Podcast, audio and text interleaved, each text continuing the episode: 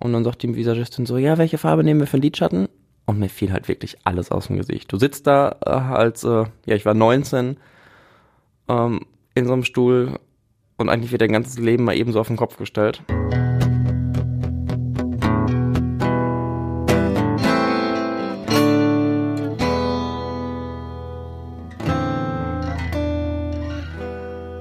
Hallo, ihr hört eine neue Folge von Einschneidend, einem Podcast von Radio Essen mit mir, Anja Wölker. Ich hoffe, ihr startet gut in die neue Woche und ich freue mich, wenn ich mit dieser Folge ein Teil davon bin. Willkommen auch an alle neuen Zuhörer. Hier geht es um die Geschichten von Menschen, deren Leben sich an einem Punkt drastisch verändert haben. Ihr habt schon von einem jungen Mann gehört, der seine Glücksspielsucht bekämpft, oder einer jungen Frau, die sich dafür entschieden hat, Sternenkinder zu fotografieren. Heute stelle ich euch Veit Alex vor. Er ist in Essen geboren und 25 Jahre alt. Er arbeitet als Stylist und Model, genauer gesagt als androgynes Model. Veit ist schlank, groß, hat helle Haut, rötlich-blonde Haare und relativ weiche Gesichtszüge. Und wenn er zum Beispiel für ein Shooting gebucht wird, dann wird er in den allermeisten Fällen geschminkt, mit Lippenstift, Lidschatten und Wimperntusche. Er bekommt hohe Schuhe, mal ein Kleid oder auch einen Spitzentop zum Anziehen. Das Endergebnis? Ein Foto, das ihn als vermeintliche Frau zeigt. Mit 19 Jahren ist Veits Karriere gestartet. Ich habe tatsächlich 2013 in Oberhausen im äh, Zentrum gestanden, denn es gab so einen Schaufensterpuppen-Contest und du konntest dich bewerben, dass du einen Tag lang im Fenster stehst, für irgendeine Marke wirbst oder äh, für dich selbst in seinem eigenen Outfit und sowas. Und Mick Neal hatte mich für den Tag angefragt und dann habe ich da gestanden. Ja, und irgendwie lief ein Designer vorbei, der selbst an dem Tag seine Sachen in dem Einkaufszentrum ausstellte und hat mich gesehen, hat schlussendlich später bei Facebook, Instagram und sowas geguckt, ähm, nach den Hashtags Ortsmarkierung und mich darüber gefunden, mich dann angeschrieben, du, ich habe dich gesehen, ich finde deinen Look cool, ich würde dich gerne für meine Kollektion haben als Model. Und äh, ja, wenn du sowas bei Facebook liest, denkst du natürlich irgendwie so ein notgeiler, komischer Typ, der äh, irgendwas von dir will. Und habe erstmal gesagt, nee, nee, ist nicht, äh, ist nichts für mich, äh, lieber nicht, ich äh, bin zur Schule und äh, bin damit glücklich die geht natürlich ganz, ganz viel durch den Kopf äh, in dieser Zeit. Ähm, du hast von Jeremy Sex Topmodel irgendwie was gesehen, was da so erlebt wird. Diese ganzen Zickereien, die irgendwie so im Kopf sitzen.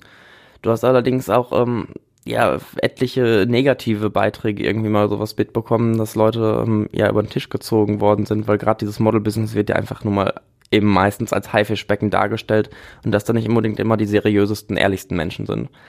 Und aufgrund dessen, dass ich mit meiner Familie gar nicht erst hab darüber sprechen wollen und so, dachte ich, hm, gehst du lieber auf Nummer Sicherheit und sagst es ab. Weil ich dachte, es ist nichts peinlicher, als wenn du so eine Anfrage bekommst. Und am Ende ist es aber einfach nur äh, so eine dusselige Aussage, weil dich jemand veräppeln wollte. Dementsprechend war ich da wirklich extremst vorsichtig und habe mir diese lange Zeit dafür gegönnt. Ja, aber der hat dann immer weiter gequengelt und mir dann auch wirklich Entwürfe von der Kollektion geschickt, die Fotografin, alles eine Seite, äh, dass es wirklich seriös wirkte. Ja, und dann bin ich ein Dreivierteljahr später, aber erst im April 2014 nach Mönchengladbach zum Shooting gefahren. Es wusste niemand, bis auf zwei Freunde von mir Bescheid, dass die wussten, an welcher Adresse ich bin, falls mir irgendwas passiert.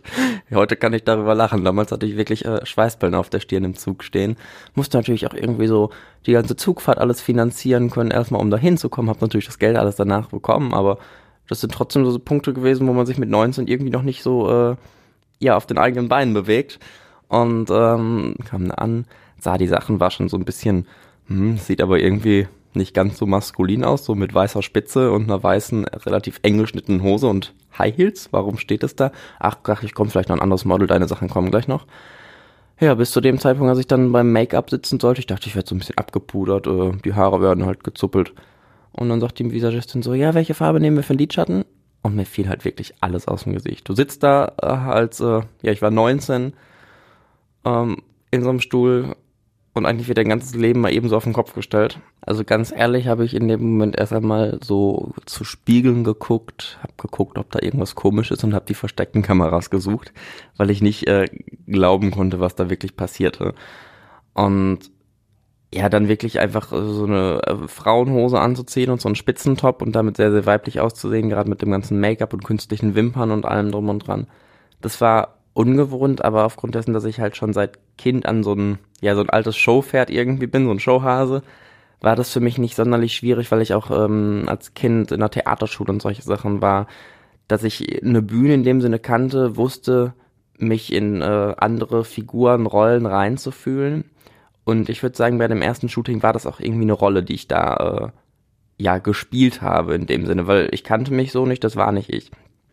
Das hat sich aber kurz darauf tatsächlich geändert, weil ich festgestellt habe, das war nichts Unnatürliches und ich finde, wenn du eine Rolle wiedergibst, dann spielst du was anderes wieder, als du bist.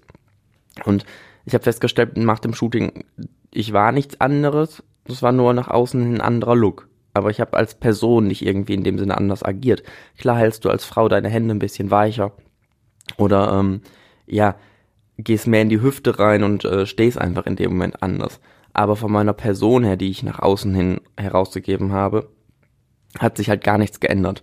Und deswegen nehme ich gerne auch von dem Wort Rolle mittlerweile Abstand, weil das einfach nicht das beschreibt, was ich in dem Moment mache.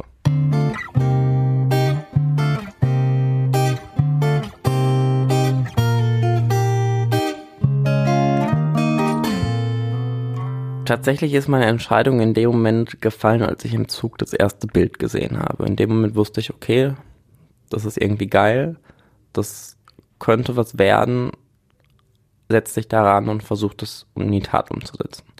So zu Internatszeiten war für mich eigentlich immer klar, wenn ich irgendwie im Job später was machen möchte, es soll irgendwas mit Kunst sein. Ich konnte aber nie richtig beschreiben, was. Ganz viele aus der Stufe waren damals irgendwie auf so Studentenmessen und irgendwelche Ausbildungstage es war nie meins und äh, ich habe mich da gar nicht irgendwie so drauf einlassen wollen, weil ich gespürt habe, dass ich keinen Standardberuf irgendwie machen möchte und vielleicht auch gar nicht machen kann, weil meine Persönlichkeit einfach dafür zu, ja, zu anders ist irgendwie.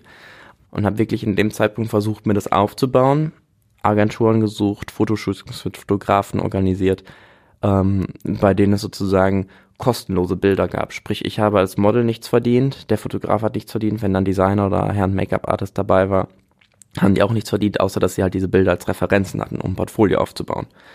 Und ähm, sonst hätte ich das gar nicht hinbekommen, weil ich einfach nicht die finanziellen Mittel dazu gehabt hätte. Und hätte ich Mama und Papa gefragt, so, ja, äh, gebt ihr mir mal Geld, ich würde mal gerne so ein Shooting für 300 Euro buchen, äh, hätten die mir wahrscheinlich auch ein nettes Lächeln geschenkt und gesagt, äh, setz dich mal in deine Vokabel und lern lieber dementsprechend musste ich mir das halt alles irgendwie aufbauen und habe direkt verstanden, wie das Business funktioniert. Dass es nicht einfach nur nett lächeln ist und irgendwie äh, gut aussehen, sondern dass du dich halt ein Stück weit damit vermarkten musst. Ich glaube, es gibt keinen Punkt, an dem man sagen kann, okay, ich bin jetzt Model und das ist mein Beruf. Weil das ist ein Prozess, der sich über einen langen Zeitraum aufbaut, der aber auch abrupt zu Ende sein kann. Wenn du als Model keine Aufträge mehr bekommst, dann bist du zwar vielleicht vom Beruf immer noch Model, aber nicht mehr erfolgreich. Final war es dann, dass immer mehr Jobs reinkamen. Gerade wenn ich dann so auf der Fashion Week oder sowas laufen durfte, dann dachte ich, okay, du bist schon in dem Business angekommen, du bekommst deine Buchung, du verdienst hier Geld. Das hört sich heute so egoistisch und arrogant an, aber ich glaube, wir müssen alle gucken, egal in welchem Beruf wir sind, dass wir unsere Miete bezahlen können, dass wir unsere Brötchen bezahlen können, die wir morgens essen und halt auch irgendwie unsere äh, Heizkosten uns vielleicht hier und da was gönnen. Und ich bin kein äh, Luxusverdiener oder irgendwie sowas. Ähm, ich weiß äh, nämlich, dass meine Schönheit in dem Sinne vergänglich ist und gerade als Mann hast du eine schnell alternde Haut, äh, dein Bartwuchs, das wird einfach anders und ich werde den Job nicht in äh, 20 Jahren weiter so machen können und muss natürlich dementsprechend umdenken, weswegen halt auch einfach Rücklagen wichtig sind und dann muss man sich halt auch sowas vor Augen führen. Klar kannst du mit einer guten Kampagne gutes Geld verdienen, aber du musst davon halt einen ganz anderen langen Zeitraum leben. Deshalb arbeitet Veit Alex parallel auch als Stylist und Kostümbildner, damit er ein zweites Standbein neben seiner Modelkarriere hat. Als Androgynmodel hat er da schon einiges erreicht. Zu seinen persönlichen Highlights zählt die Berliner Fashion Week, auf der er gelaufen ist. Er hat schon für die italienische Vogue geshootet und als Markenbotschafter für die Kosmetikfirma MAC gearbeitet. Immer professionell geschminkt und gestylt als Frau. Im Alltag kriegt man davon nicht so viel mit. Fei trägt ganz normale Klamotten und trägt als Frisur einen Undercut. Das heißt, seine Haare sind rechts und links vom Gesicht abrasiert, der Rest des Haares trägt er als Zopf. Bei einem Job sieht das dann schon ganz anders aus. Dann kann er seinen Zopf aufmachen und die Haare ganz lang mit dem Mittelscheitel offen tragen. Das, was er macht, wollte er am Anfang seiner Karriere aber geheim halten, besonders vor den ehemaligen Mitschülern. Tatsächlich war ich leider äh, in der Schulzeit, in der Pubertät, äh, ja, Mobbing-Opfer, wodurch ich halt auch irgendwann in eine Klinik gekommen bin und dann einen Schulwechsel hatte und aufs Internat gekommen bin. Und da kamen ganz, ganz viele Einflüsse zusammen. Das hat mir natürlich, ähm, ja, irgendwie ein paar Seiten von meinem Leben beschriftet, die natürlich an mir haften und ähm, natürlich war ich nie dieser klassische standardmuskulöse Sixpack-Typ, äh, der irgendwie sich in der Pubertät entwickelt hat wie viele andere, sondern ich war halt äh, der, der irgendwie so rotblondes Haar hatte, die auch erstmal ein bisschen länger getragen hat und ja, lieber irgendwie in die Kunst AG gegangen ist, als äh, beim Basketball oder Fußball mitzumachen. Und ich habe mich auch sehr selbst abgekapselt und zurückgezogen und war nicht im Reinen mit mir aufgrund dessen, dass ich nahezu keine positive Resonanz von anderen Menschen bekommen habe. Und man mir eher immer gesagt hat, du bist anders, du bist anders. Ja, okay, ich bin anders. Und ich habe anders immer mit was Negativem verbunden.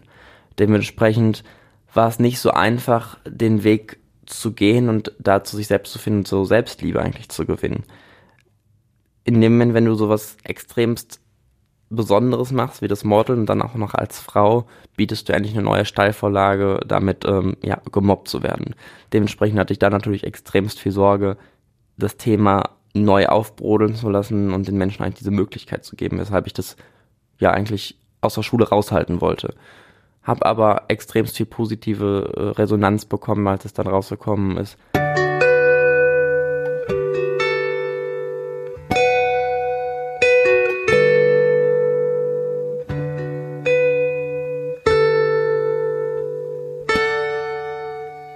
Glaube,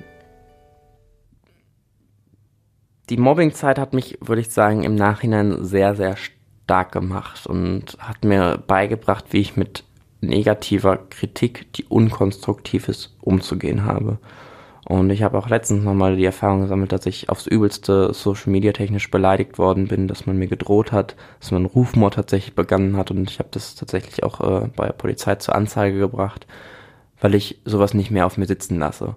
Wenn jemand mit anderen Menschen nicht weiß umzugehen, dann muss er das lernen. Da bin ich ganz konsequent geworden, weil ich agiere so, dass ich in unserer Gesellschaft eigentlich was Gutes tue, ich schade niemandem und es gibt eigentlich keinen großartigen Fehler, den ich mehr begehe. Ansonsten, wenn ich das tue, dann stehe ich dazu. Und ich glaube, wenn wir alle so leben würden, dann wird es auch keine Kriege mehr geben, dann würden wir verstehen, wie wir in einem Miteinander agieren. Veit Alex teilt auf Instagram und Facebook viele Fotos von seinem Job. Er spricht mit seinen Fans über das, was er macht, positioniert sich zu Themen und gibt einen Einblick in sein Leben. Was dabei auffällt, in seinem Instagram-Profil schreibt er ganz dick und öffentlich, dass er heterosexuell ist. Ich mache das eigentlich als Selbstschutz, dass ich sage, ich bin hetero aufgrund dessen, dass die Leute mich ein bisschen mehr in Ruhe lassen. Und ich glaube, jeder stempelt in seinem Kopf ab, okay, der modelt als Frau, bub, der ist schwul ich wollte eigentlich nie über meine Sexualität offen sprechen irgendwie so, weil ich finde, ich brauche mich als Person nicht darüber zu definieren. Aufgrund dessen, dass ich über die sozialen Netzwerke aber wirklich etliche Nachrichten auch von Männern bekommen habe, die mich heiß fanden, die mir irgendwelche ähm, Dickpics geschickt haben, dachte ich, oh meine Güte, was kannst du dagegen tun? Und seitdem ich öffentlich im Profil so stehen habe, ist heterosexuell, aber ähm, ja, homosexuellen freundlich beziehungsweise LGBTQ freundlich ähm, hat es deutlich abgenommen. Aber um vielleicht auch die eine oder andere Frau nochmal kennenlernen zu können, äh, um die zu daten, macht es vielleicht Sinn, damit besser öffentlich umzugehen und das zu sagen, dass man hetero ist. Weil sonst stehen die Chancen, glaube ich, noch kleiner.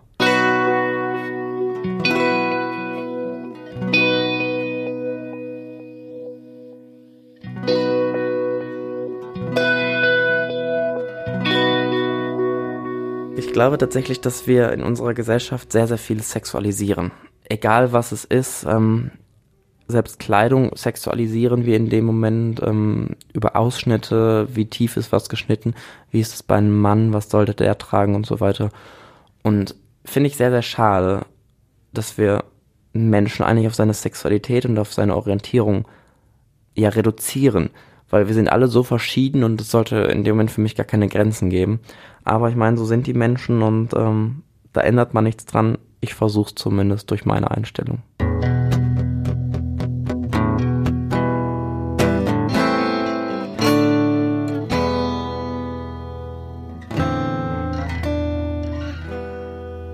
Das war eine neue Folge vom Radio Essen Podcast Einschneidend. Ich bin Anja Wölker. Wenn ihr mögt, lasst mir gerne eine Bewertung auf iTunes da.